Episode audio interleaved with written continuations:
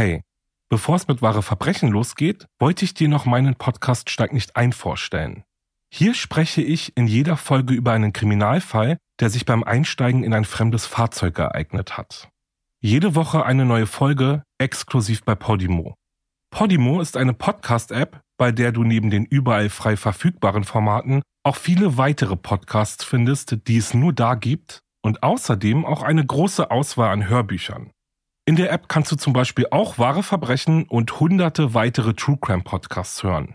Mehr Infos und den Link zum Angebot für Podimo findest du in den Show Notes.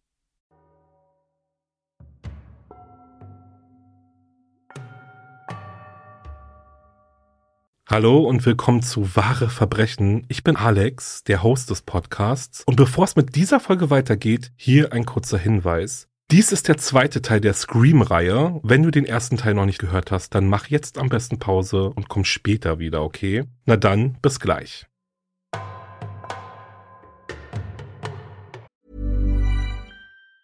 Ever catch yourself eating the same flavorless dinner three days in a row? Dreaming of something better? Well, HelloFresh is your guilt-free dream come true, baby. It's me, Kiki Palmer.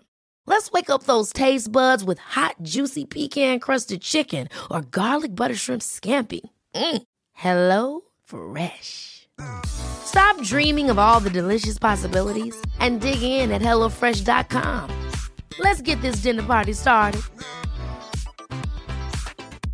Hey, I'm Ryan Reynolds. At Mint Mobile, we like to do the opposite of what Big Wireless does. They charge you a lot we charge you a little. So naturally, when they announced they'd be raising their prices due to inflation, we decided to deflate our prices due to not hating you.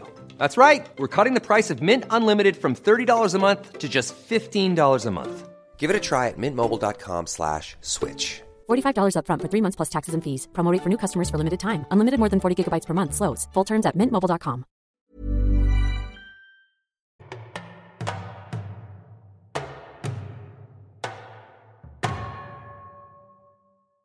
Als die Polizei am 28. August 1990 mit der Überwachung von Edward Humphrey begann, entkam der wahre Mörder Daniel Harold Rowling nur knapp der Verhaftung wegen eines Banküberfalls. Er war mit Tony Danzy im Bereich eines Waldes an der Archer Road gewesen, ganz in der Nähe des Ortes, an dem Christa Hoyt ermordet worden war. Rowling hatte dort am Nachmittag der ersten Morde sein Lager aufgeschlagen. Er war mit Danzy, seinem neuen Freund, der ihn mit Drogen versorgte, unterwegs, als die Polizei auf die beiden Männer aufmerksam wurde. Danzy blieb stehen, um auf die Polizei zu warten, aber Rowling lief davon. Als die beiden Polizisten Rowling verfolgten, stießen sie auf seinen Lagerplatz in dem Waldstück. Hier fanden sie eine Reihe von Gegenständen, die Rowling allerdings erst später mit den fünf Morden in Verbindung bringen sollte. Aber zu diesem Zeitpunkt war der einzige Gegenstand, der die Aufmerksamkeit der Polizei erregte, ein Beutel mit Bargeld. Die Dollarnoten waren mit einer rosa Farbe beschmiert. Der Täter des Raubüberfalls auf die First Union National Bank vom Vortag war damit identifiziert worden. Als sich Dancy und Rowling am nächsten Tag trafen, drohte Dancy seinem Kumpel damit, die Polizei zu rufen und ihn zu verpfeifen. Aus Angst, Dancy könnte seine Drohung wahrmachen, begab sich Rowling wieder auf die Flucht und schmiedete Pläne, die Gegend zu verlassen. Da er aber weder Geld noch Auto hatte, machte er sich auf die einzige Art und Weise, die er kannte, daran, die benötigten Dinge für seine Flucht zu beschaffen. Kurzerhand brach er in die Wohnung eines Studenten ein, stahl die Schlüssel zu dessen 1978er Buick Regal und fuhr nach Tampa. Dort brach er in mehrere Häuser ein, konnte aber weder das erhoffte Bargeld noch andere Wertgegenstände finden. Das Einzige, was er mit den Einbrüchen erreichte, war eine Spur von Beweisen in Form von Fingerabdrücken und Haaren zu hinterlassen, die den Behörden bei seiner späteren Verurteilung helfen sollten. Bei einem Überfall auf einen Lebensmittelladen wurde er fast von der Polizei erwischt, konnte aber in den Wald fliehen und entkam erneut der Festnahme. Rowling stahl nur kurze Zeit nach dem Überfall auf den Lebensmittelladen erneut ein Auto und fuhr nach Ocala, wo er am 8. September 1990 während des größten Andrangs am Samstagnachmittag einen gewagten Raubüberfall auf einen Supermarkt verübte. Während er den Filialleiter mit vorgehaltener Waffe zwang, den Tresor zu leeren, war die Buchhalterin des Ladens auf dem Weg zu ihrem Arbeitsplatz. Sie rief unbemerkt von Danny die Polizei an, als sie am Eingang des Supermarktes stehend mitbekam, dass der Laden ausgeraubt wurde. Die Polizei war schon auf dem Weg, als Rowling zu seinem Fluchtauto eilte. Der Filialleiter war dem Räuber gefolgt, als er das Einkaufszentrum verließ und konnte der Polizei deshalb genau sagen, wo er sich befand. Als Rowling rückwärts aus dem Parkplatz fuhr, verfolgte die Polizei ihn bereits und es begann eine rasante Verfolgungsjagd. Als Rowling seinen Wagen zu Schrott fuhr, hastete er zu Fuß in ein nahegelegenes Büro. Doch als er versuchte, durch eine Hintertür aus den Büroräumen zu flüchten, wartete die Polizei bereits auf ihn. Er unternahm einen letzten Versuch, den Fängen der Polizei zu entkommen, scheiterte jedoch kläglich und wurde festgenommen. Die Festnahme von Danny Rowling wegen des Überfalls erklärt auch, warum die Schlagzeilen vom Gainesville Ripper drei Tage nach seiner Verhaftung von den Titelblättern verschwanden und keine weiteren Studenten mehr ermordet wurden. Mit seiner Verhaftung hatte Rowling sein Schicksal passiv hingenommen und sich gegenüber der Polizei und den Gefängnisbehörden völlig kooperativ verhalten. Doch am 1. Januar 1991 zeigte er dann plötzlich eine andere Seite seiner Persönlichkeit. In einem Anfall von rasender Wut riss er eine Toilette aus ihrer Halterung und warf sie quer durch seine Zelle. In der Überzeugung, dass in Danny Rowling viel mehr schlummerte als zunächst angenommen, forderte seine Verteidigerin psychologische Tests ihres Mandanten und beantragte, dass das Schuldbekenntnis in Bezug auf Rowlings bewaffneten Raubüberfall zurückzuziehen sei. Währenddessen erhielten die Behörden in Rowlings Heimatstadt Shreveport im US-Bundesstaat Louisiana eine Anfrage der Sonderkommission aus Gainesville. Sie baten ihre Kollegen um eventuell vorhandene Berichte, die Ähnlichkeiten mit den fünf Morden in Gainesville aufwiesen. Und tatsächlich stellten die dortigen Beamten fest, dass der im November 1989 verübte Dreifachmord deutliche Parallelen zu den Studentenmorden aufwies. Am 4. November 1989 waren der 55 Jahre alte Tom Grissom, seine 24-jährige Tochter Julie und ihr achtjähriger Neffe erstochen worden. Die Beamten in Shreveport wiesen auch darauf hin, dass ein Daniel Harrod Rowling, der in Shreveport wegen des versuchten Mordes an seinem Vater im Mai 1990 gesucht wurde, einst im Gefängnis von Marion County inhaftiert gewesen war. Wahrscheinlich gaben sie diese Information, weil die Sonderkommission derweil so verzweifelt bei ihrer Suche nach dem Gainesville Ripper war, dass sie sämtliche Personen, die in Gainesville Gewaltdelikte begangen hatten, abklopften, in der Hoffnung, so dem Serienmörder auf die Spur kommen zu können. Die Verbindung schien der Sonderkommission zunächst einmal aber recht fadenscheinig, bis sie erfuhren, dass der Mörder aus Shreveport das weibliche Opfer mit einer blaugrünen Flüssigseife gereinigt und die Leiche absichtlich so positioniert hatte, dass sie einen maximalen Schockeffekt bei der Person auslösen würde, der die Tote entdeckte. Die Beamten der Task Force wurden von ihren Kollegen darauf hingewiesen, dass alle Informationen im VICAP-Bericht des FBI zu finden waren. VICAP steht für Violent Criminal Apprehension Program und dient der Analyse von seriellen Gewalt- und Sexualverbrechen. Als diese Berichte, die die Task Force am 16. Oktober 1990 erhielt, erneut geprüft wurden, stellte sich heraus, dass diese wichtige Verbindung irgendwie übersehen worden war. Die Morde in Shreveport und Gainesville wurden verglichen und zeigten viele weitere verblüffende Ähnlichkeiten. Beide Mörder hatten gezeigt, dass sie die polizeilichen Ermittlungstechniken kannten, indem sie die Tatorte gründlich säuberten. Es wurden Lösungsmittel verwendet, um die Körper der Opfer zu reinigen und so Spuren zu beseitigen. Das benutzte Klebeband, eine gute Quelle für Fingerabdrücke, mit der die Opfer gefesselt wurden, wurde nach der Tat wieder mitgenommen. Beide Mörder benutzten eine ähnliche Methode, um sich gewaltsam Zutritt zu verschaffen. Beide benutzten dieselbe Art von Messer. Beide vergewaltigten und verstümmelten ihre Opfer und schließlich stellten beide Mörder die Körper ihrer Opfer auf eine besonders grausame und dramatische Weise zur Schau. Die Ähnlichkeiten waren zu groß, um sie zu ignorieren, und schon bald war dem Polizisten klar, dass es sich nicht um zwei, sondern um ein und denselben Mörder handelte.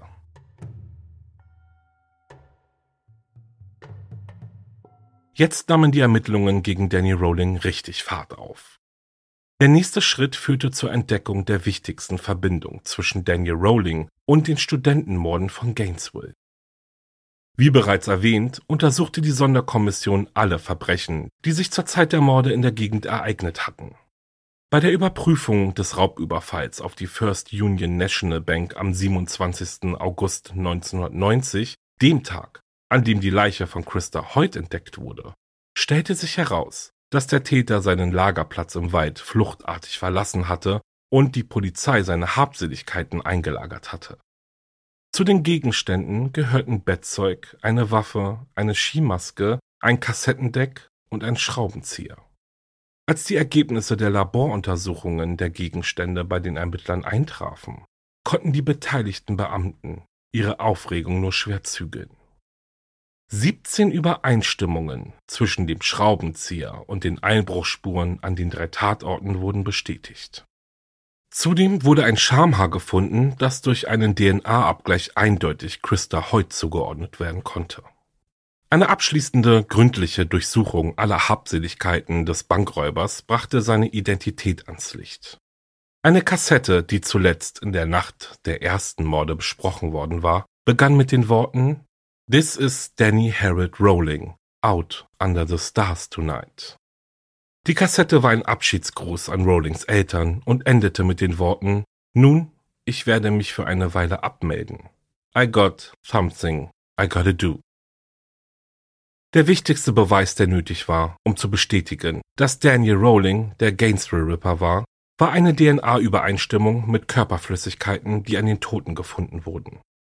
Zu diesem Zweck wurde Rowling kurzfristig aus seiner Zelle verlegt, damit die Gefängnisbeamten in Ruhe eine Reihe seiner persönlichen Gegenstände und sein Bettzeug einsammeln konnten. Zu den Gegenständen, die an das kriminaltechnische Labor geschickt wurden, gehörten auch einer von Rowlings Zähnen, die ihm der Gefängnisarzt erst am Vortag gezogen hatte, sowie Haare, die er beim Haareschneiden gelassen hatte. In der Sorge, dass diese Gegenstände in Zukunft als unzulässig eingestuft werden könnten, bestand der zuständige Staatsanwalt darauf, dass Rowling per Beschluss neue Blut- und Haarproben entnommen wurden. Nach einigen Tagen liegen die Testergebnisse vor. Sie stellten eine unwiderlegbare Verbindung zwischen Daniel Rowling und den drei Tatorten in Gainesville her. Und es dauerte nun nicht mehr lange, bis die Medien von dem neuen Hauptverdächtigen der Sonderkommission erfuhren und die Geschichten über Daniel Rowlings bewegte Vergangenheit zierten nun bald die Titelseiten der Tageszeitungen. Jeder Aspekt seines Lebens geriet in den Blickpunkt der Öffentlichkeit. Seine Kindheit mit einem missbrauchenden Vater und einer unterwürfigen Mutter, seine Tochter aus der geschiedenen Ehe, seine Probleme in der Schule seit der dritten Klasse, seine Entlassung aus der Air Force wegen Drogen- und Alkoholproblemen, seine Verhaftung wegen Voyeurismus während seiner dreijährigen Ehe, die acht Jahre, die er wegen mehrerer Raubüberfälle im Gefängnis verbrachte, das Anschießen seines Vaters während eines Streits und seine anschließende Flucht nach Florida bis zu seiner Ankunft in Gainesville. Doch nicht nur Journalisten des ganzen Landes beschäftigten sich mit der Vergangenheit des Verdächtigen. Auch die Sonderkommission tat dies. Als der Fall endlich vor Gericht verhandelt werden konnte, hatte die Polizei über 3000 Beweismittel gesammelt. Während Rowling auf die Anhörung vor der Grand Jury wartete, bei der entschieden werden sollte, ob er wegen der Morde in Gainesville angeklagt werden würde, wurde er in einer Reihe anderer Fälle vor Gericht gestellt. Im Juli 1991 wurde er sowohl wegen des Überfalls auf die First Union National Bank als auch wegen des Überfalls auf den Supermarkt angeklagt. Im letzteren Fall wurde er im August 1991 für schuldig befunden und im September zu einer lebenslangen Haftstrafe verurteilt. Im September und Oktober 1991 wurde er wegen einer Reihe von Einbrüchen, Diebstählen und Raubüberfällen für schuldig befunden. Als die Geschworenen mit der Beweisaufnahme im Fall der Gainesville-Morde begannen, hatte Rowling bereits viermal lebenslänglich auf seinem Konto stehen. Mehrfach versuchte der Häftling Selbstmord zu begehen, doch es gelang ihm nicht. Es gab kein Entkommen mehr. Rowling musste sich dem Gerichtsprozess und den Geschworenen stellen. In den Wochen vor der Anklageerhebung gegen Rowling wurden Edward Humphrey und seine Familie von den Medien regelrecht schikaniert. Edward war noch immer nicht von allen Verdächtigungen gegen ihn entlastet worden. Und die Spekulationen, dass er und Rowling bei den Morden zusammengearbeitet hatten, heizten die Stimmung in der Bevölkerung nur weiter an. Während der Anhörung vor der Grand Jury verbarrikadierten sich Edward Humphrey und seine Familie in ihrem Haus und versuchten vergeblich, den Reportern auszuweichen, die sie belagerten. Einer der Reporter gab sich sogar besonders penetrant, zielstrebig ging er auf das Haus der Familie zu und hämmerte wie wild an die Haustür und verlangte, dass seine Fragen beantwortet würden. Großmutter Elna, nervlich ohnehin schon sehr angespannt, riss die Tür auf und stellte den Journalisten zur Rede. Mitten in ihrem hitzigen Streit wurde Elna plötzlich blass und begann nach Luft zu ringen, bevor sie bewusstlos zusammenbrach. Nur wenige Momente später starb die Frau an einem Herzinfarkt. Zwei Tage später fand die Beerdigung von Anna statt. Es war auch der Tag, an dem Enkel Edward und die anderen Familienangehörigen erfuhren, dass die Staatsanwaltschaft Daniel Rowling wegen fünffachen Mordes, sexuellen Missbrauchs und dreifachen bewaffneten Einbruchs im Fall Gainesville angeklagt hatten. Von Edward Humphrey war in der Anklageschrift nichts zu lesen gewesen. Seine Unschuld an den brutalen Studentenmorden, für die seine Großmutter so hart gekämpft hatte, wurde endlich anerkannt. Im Mai 1992 wurde Rowling wegen seiner zahlreichen Selbstmordversuche und einer Reihe von Gewaltausbrüchen in das Staatsgefängnis von Florida eingeliefert und in der Psychiatrie untergebracht. Hier verbrachte er seine Zeit damit, Sport zu treiben, zu zeichnen, Lieder zu schreiben und Briefe zu verfassen. Und im Juni begann er einen Briefwechsel mit der umstrittenen True Crime Autorin Sandra London. Sie verdiente ihren Lebensunterhalt mit der Veröffentlichung von Kunst und Schriften von Mördern, insbesondere von solchen, die in der Todeszelle saßen. Obwohl Londons und Rowlings Beziehung als Geschäftsbeziehung begann, verkündeten sie bald öffentlich ihre gegenseitige Liebe. Die Staatsanwaltschaft beschlagnahmte ihre Briefe und bald erschienen Auszüge in der Gainesville Sun, die Landons Versuche enthüllten, Rowling dazu zu bringen, explizite Details der Morde niederzuschreiben. Obwohl sie mehrfach leugnete, dass es ihr um Profit ginge, hatte sie alle Zeichnungen und Briefe, die Rowling ihr geschickt hatte, urheberrechtlich schützen lassen und Rowling hatte einen Exklusivvertrag mit ihr abgeschlossen. Sandra London trat dann auch häufig in den Medien auf, unter anderem in der Sendung Geraldo, in der sie die Liebesgeschichte zwischen ihr und Rowling erzählte. 1993 verlobte sich das Paar. Als Rowlings Eltern und viele andere ihre Besorgnis darüber äußerten, dass Sandra den Häftling zu ihrem eigenen Vorteil ausnutzte, war Danny Rowling der Erste, der sie verteidigte. In einem Brief schrieb er, ich liebe sie, und es schmerzt mich zutiefst zu wissen, dass es da draußen Menschen gibt, die ihr Schmerz zufügen, weil sie in Danny Rowling etwas findet, das sie liebt. Er ging sogar so weit, dass er bei seiner Anhörung vor dem Prozess seine Liebe zu London erklärte und dann plötzlich ein Lied zu singen begann, das er eigens für sie geschrieben hatte. Während der gesamten Zeit vor seinem Prozess hatte Rowling Schwierigkeiten, seinen Mund zu halten, und viele Insassen nahmen Kontakt mit dem Ermittlungsteam auf, um Geschichten über Rowlings Geständnisse zu erzählen, die je nach seiner Stimmung zwischen reumütigen Sündenbekenntnissen und Prahlerei schwanken.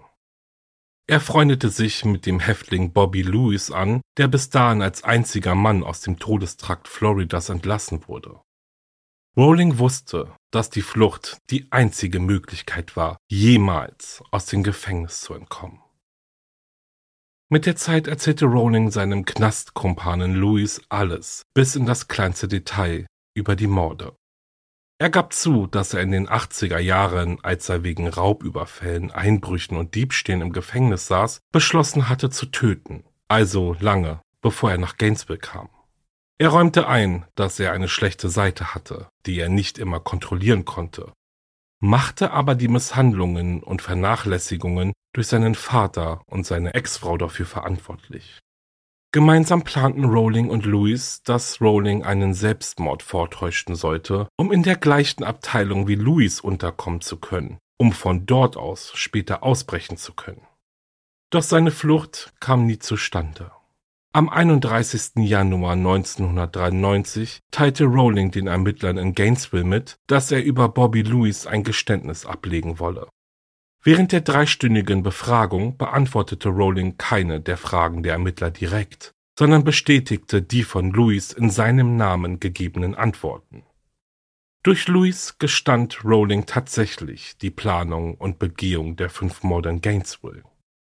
Er sagte auch, dass er ursprünglich geplant hatte, acht Menschen zu töten, während er damals im Gefängnis saß, und dass er die Morde in Shreveport aufklären würde, nach den Morden in Gainesville. Ein Versuch, die Mordwaffe an dem Ort zu finden, den Rowling während seines Geständnisses durch Louis beschrieben hatte, blieb erfolglos.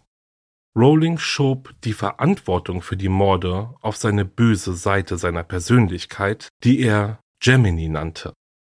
Obwohl die Ermittler mit Rowlings Geständnis zufrieden waren, kauften sie ihm den Aspekt des Evil Gemini nicht ab, da sie aus ihren Ermittlungen wussten, dass Rowling in der Woche der Gainesville-Morde den Film Exorzist Teil 3 gesehen hatte. Der Mörder in diesem Film, bekannt als Gemini, hatte ein weibliches Opfer enthauptet und ausgeweidet. Kurz nach dem Geständnis wurde Louis von der Station verlegt, was Rowling dazu veranlasste, sich von Louis verraten zu fühlen. In Rusty Binstead fand Rowling dann einen neuen Vertrauten, aber diesmal erzählte er Binstead nicht nur Details der Morde, sondern schrieb sie auch in einem Brief nieder. Das Original gab er Binstead mit der Anweisung, es ihm nach dem Lesen zurückzugeben. Als Rowlings Knastkumpane in seine Zelle zurückkehrte, wies er stattdessen den Mann in der Nachbarzelle an, fünf Minuten zu warten und dann Shakedown zu rufen. Als dieser tat wie ihm geheißen, spülte Binstead seine Toilette, um Rowling glauben zu machen, dass er den Brief die Kanalisation hinuntergespült hatte. Drei Wochen vor Beginn des Prozesses bat Rowling um ein Treffen mit seinem Pflichtverteidiger. Während dieses Treffens äußerte Rowling seinen Wunsch, sich schuldig zu bekennen. Der Anwalt versuchte, seinen Mandanten davon zu überzeugen, dass es trotz der zahlreichen Beweise, die gegen ihn vorlagen, auch immer noch starke Argumente für mildernde Umstände gab die gegen die Verhängung der Todesstrafe sprachen. Falls Rowling nicht auf schuldig plädieren würde, würde der Jurist versuchen, Rowlings Lebensgeschichte des Missbrauchs und die vielen psychiatrischen Gutachten, die Rowlings Geisteskrankheit belegen, zu nutzen.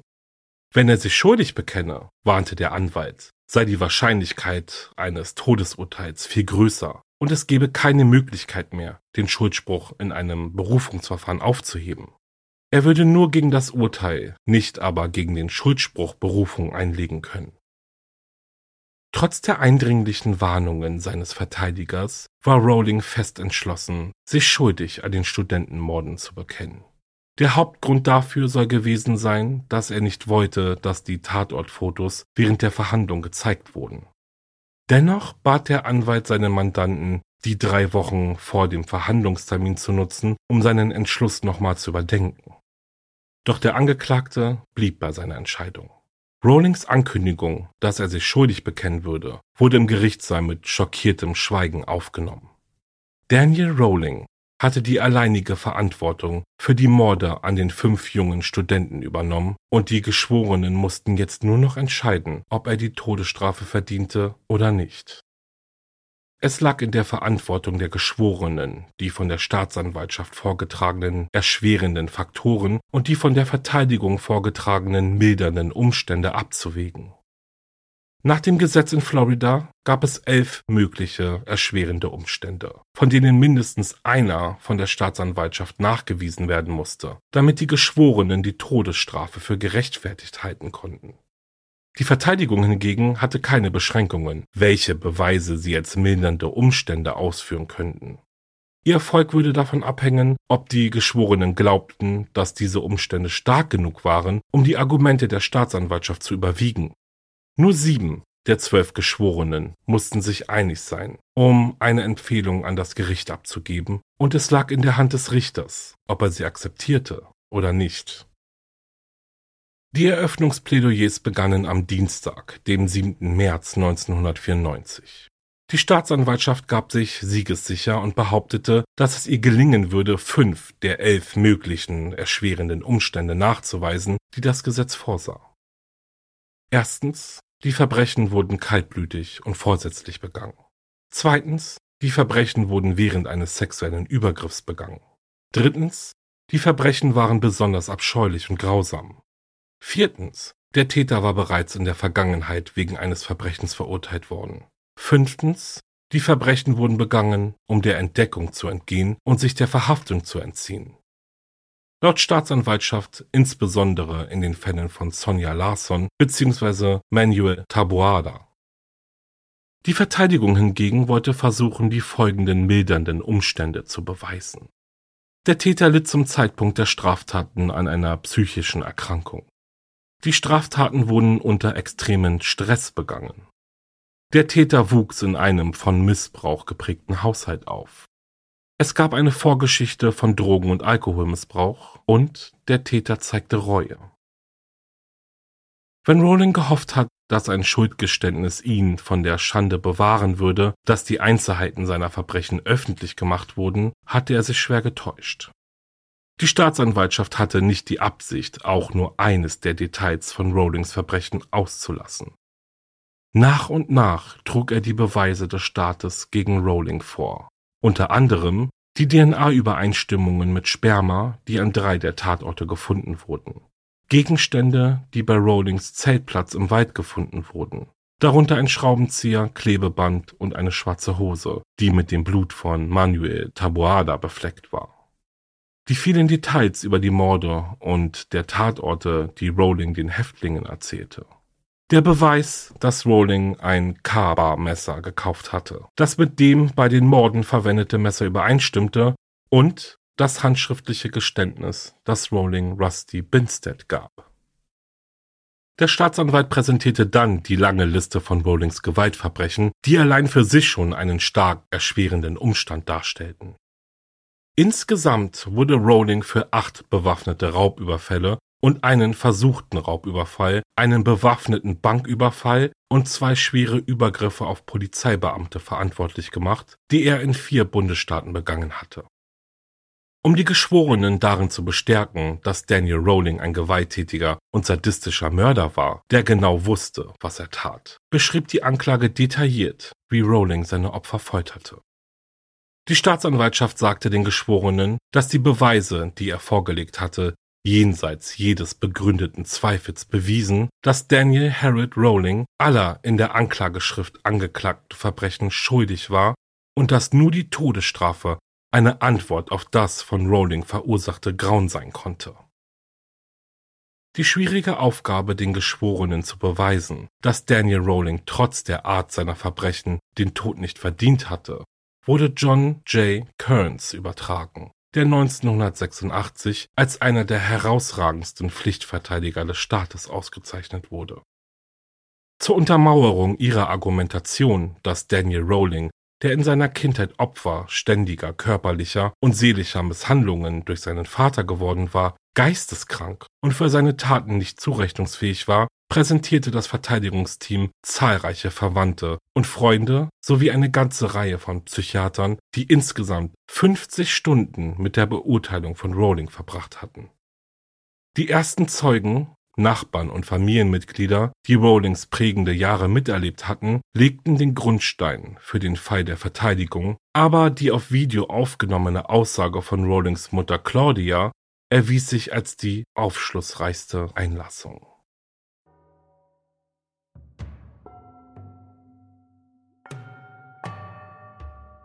Daniel Rowling, von allen nur Danny genannt, wurde am 26. Mai 1994 in Shreveport als erstes Kind von Claudia und James Rowling geboren. 1955 kam sein kleiner Bruder zur Welt. James war ein sehr gewalttätiger und herrsüchtiger Mann, der eigentlich nie Vater werden wollte. Er schlug seine Frau und seine Kinder regelmäßig. hielt sie oftmals im Haus fest und erlaubte ihnen nicht, ihre Geburtstage zu feiern oder mal in die Ferien zu fahren. Als Danny im Alter von fünf Jahren einen Welpen mit nach Hause nahm, soll sein Vater den kleinen Hund kurzerhand getötet haben. Claudia verließ mit den Kindern zwar mehrmals ihren Mann, kehrte jedoch immer wieder zu ihm zurück. Als Danny elf Jahre alt war, musste der Junge mit ansehen, wie seine Mutter versuchte, sich das Leben zu nehmen. Claudia hatte sich im Badezimmer die Pulsadern aufgeschnitten, konnte jedoch gerettet werden. Bereits zu dieser frühen Zeit beging Danny seine ersten Diebstähle und wurde alkoholabhängig. Seine ersten Gefängnisaufenthalte wegen Trunkenheit hatte er mit 12, 16 und 17 Jahren. Im Mai 1990 schoss Danny im Alter von 36 Jahren im Streit seinen Vater nieder und flüchtete vom Tatort. Rowlings Mutter bat damals, dass sie statt ihres Sohnes hingerichtet werden solle, denn Dannys Verbrechen seien das Produkt des Missbrauchs durch seine Familie. Nehmt lieber mich, ich bin diejenige, die an ihm versagt hat und ihm zum Versagen brachte, sagte sie. Claudias Zeugenaussage gab den Geschworenen viel zu bedenken. War Daniel Rowlings Kindheitstrauma ausreichend, um ihn von der vollen Verantwortung für seine späteren Taten freizusprechen? Das Dilemma der Geschworenen wurde durch die Aussagen von drei Psychiatern nicht gerade erleichtert. Alle stimmten darin überein, dass Daniel Rowling als Folge des Missbrauchs durch seinen Vater und des Versagens seiner Mutter ihn davor zu schützen, eine schwere Persönlichkeitsstörung hatte und auf dem Reifegrad eines 15-Jährigen funktionierte. Räumten aber im Kreuzverhör ein, dass er nicht unter einer multiplen Persönlichkeit litt und sich der Strafbarkeit seiner Handlungen während und nach den Morden voll und ganz bewusst war. Die Geschworenen brauchten fast zwei Tage, um ihr Urteil zu fällen. Sie entschieden, dass Daniel Rowling in allen fünf Anklagepunkten die Todesstrafe erhalten sollte. Es war nun Aufgabe des Richters, die erschwerenden und mildernden Faktoren zu prüfen und ein unabhängiges Urteil zu fällen, wobei er die Empfehlung der Geschworenen in vollem Umfang berücksichtigte. Er verkündete sein endgültiges Urteil am 20. April 1994, nachdem er alle Beteiligten, den Familien der Opfer, Rowlings Familie und Danny Rowling selbst die Gelegenheit gegeben hatte, ihm ihre Argumente persönlich vorzutragen. Der Angeklagte gab sich reumütig. Wenn er könnte, würde er die Uhr gerne zurückdrehen.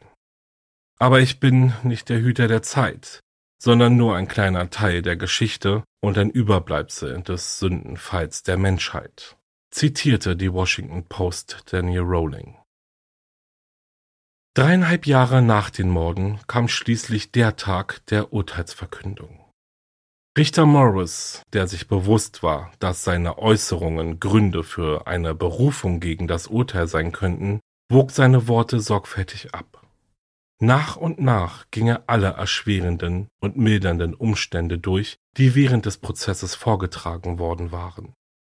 Er nahm alle Aspekte von Rowlings Vorgeschichte und die Befunde aller Ärzte zur Kenntnis und bestritt keinen einzigen. Der Richter stimmte zu, dass Rowling auf einem beträchtlichen unreifen Niveau funktionierte und dass seine Persönlichkeitsstörung seine Fähigkeit, die Anforderungen des Gesetzes zu erfüllen, beeinträchtigte, aber nicht in einem Ausmaß, das vom Gesetz als wesentlich angesehen werden könnte. Er stellte fest, dass Rowlings Störung ein nicht gesetzlich vorgeschriebener, strafmindernder Faktor war, dem er nur mäßiges Gewicht beimaß. Richter Morris kam, wie die Geschworenen, zu dem Schluss, dass die erschwerenden Faktoren die mildernden bei weitem überwogen und ordnete an, dass Daniel Harrod Rowling für alle fünf Opfer zum Tode verurteilt wurde.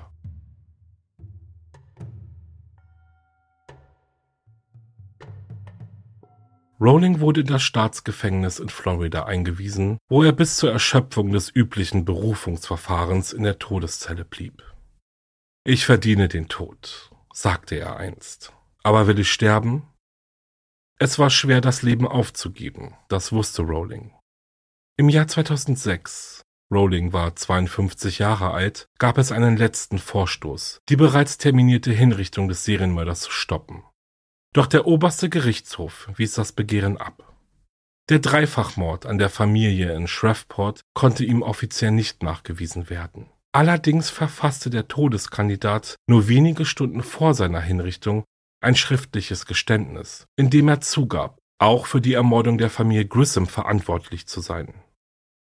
Neben den Angehörigen der fünf ermordeten Studenten waren auch die Hinterbliebenen der Familie Grissom bei der Hinrichtung des Serienmörders anwesend. Ob Sondra London zu diesem Zeitpunkt noch an Rowlings Seite war, ist nicht bekannt.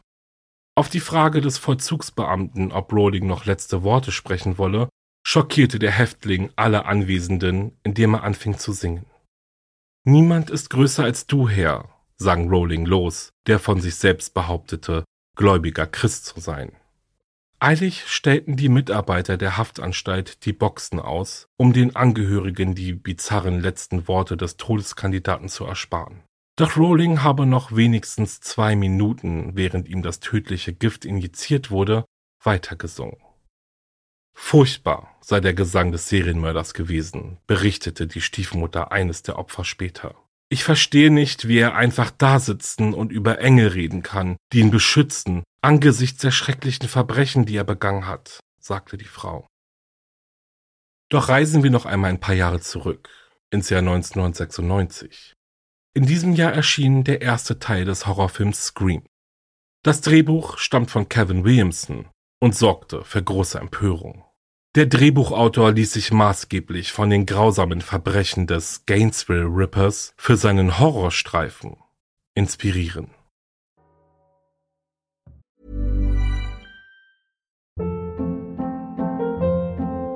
Hold up. What was that? Boring. No flavor. That was as bad as those leftovers you ate all week. Kiki Palmer here, and it's time to say hello to something fresh and guilt-free. Hello Fresh. Jazz up dinner with pecan-crusted chicken or garlic butter shrimp scampi. Now that's music to my mouth. Hello Fresh. Let's get this dinner party started. Discover all the delicious possibilities at hellofresh.com.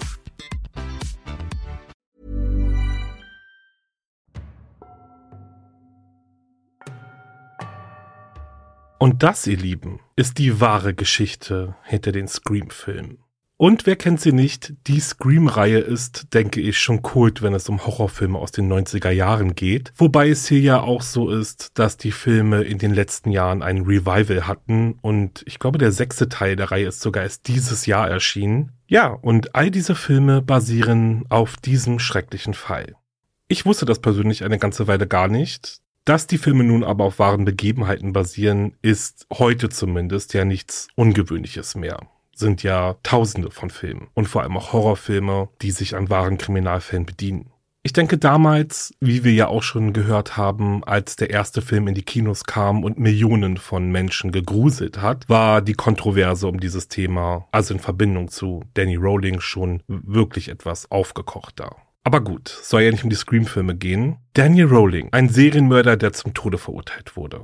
Ein Mann mit einer schweren Vergangenheit, auf welche er sich berufen hat, um seine Verbrechen zu erklären. Doch ich denke, wir sind uns einig, wenn ich sage, wir auch schon die Staatsanwaltschaft auch, überwiegt hier einfach die Schwere der Schuld. Also ich meine, wir reden von fünf unglaublich brutalen Morden.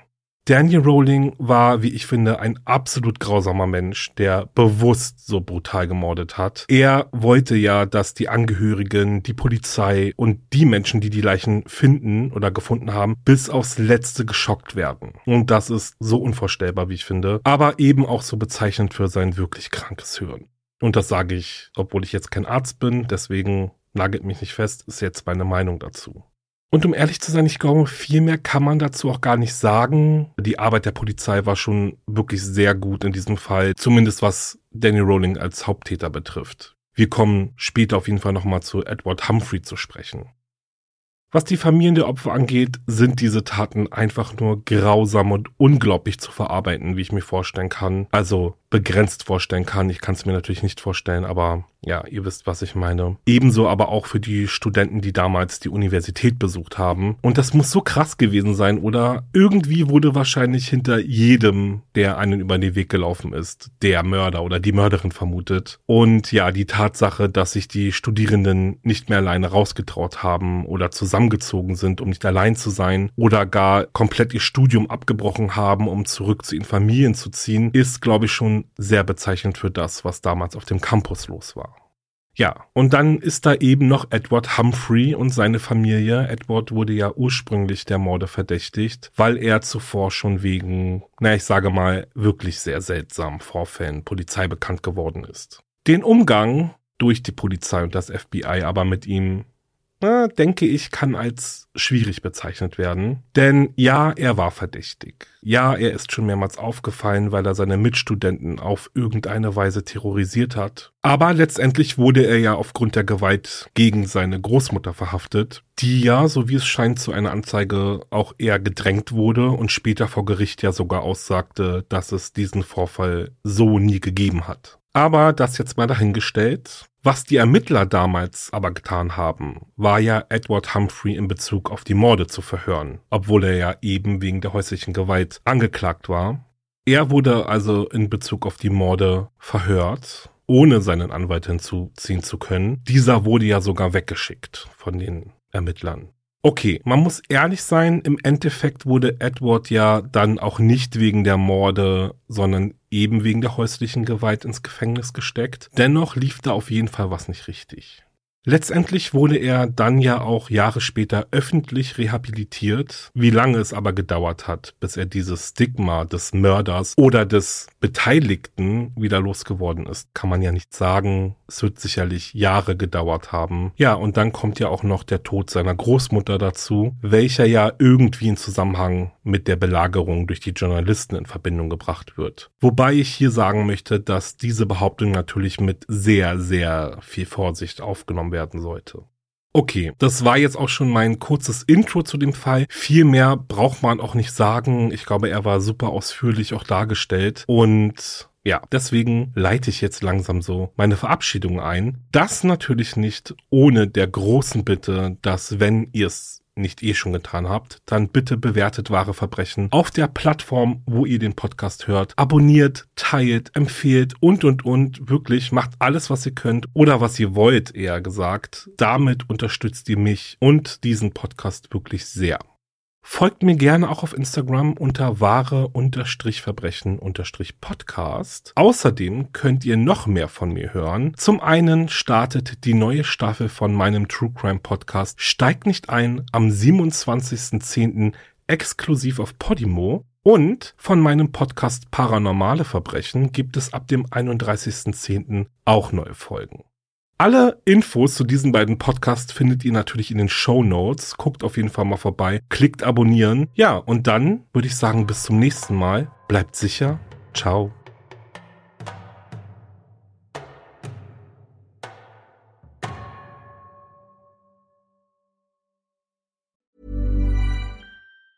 Hi, I'm Daniel, founder of Pretty Litter. Did you know cats tend to hide symptoms of sickness and pain? I learned this the hard way after losing my cat, Gingy. So I created Pretty Litter, a health monitoring litter that helps detect early signs of illness by changing colors, saving you money and potentially your cat's life. Pretty Litter is veterinarian developed, and it's the easiest way to keep tabs on your fur baby's health right at home. Go to prettylitter.com and use code ACAST for 20% off your first order and a free cat toy. Terms and conditions apply. See site for details. Höre jetzt die vierte und alle anderen Staffeln meines True Crime Podcasts Steig nicht ein, exklusiv auf Podimo. Alle Infos findest du in der Folgenbeschreibung.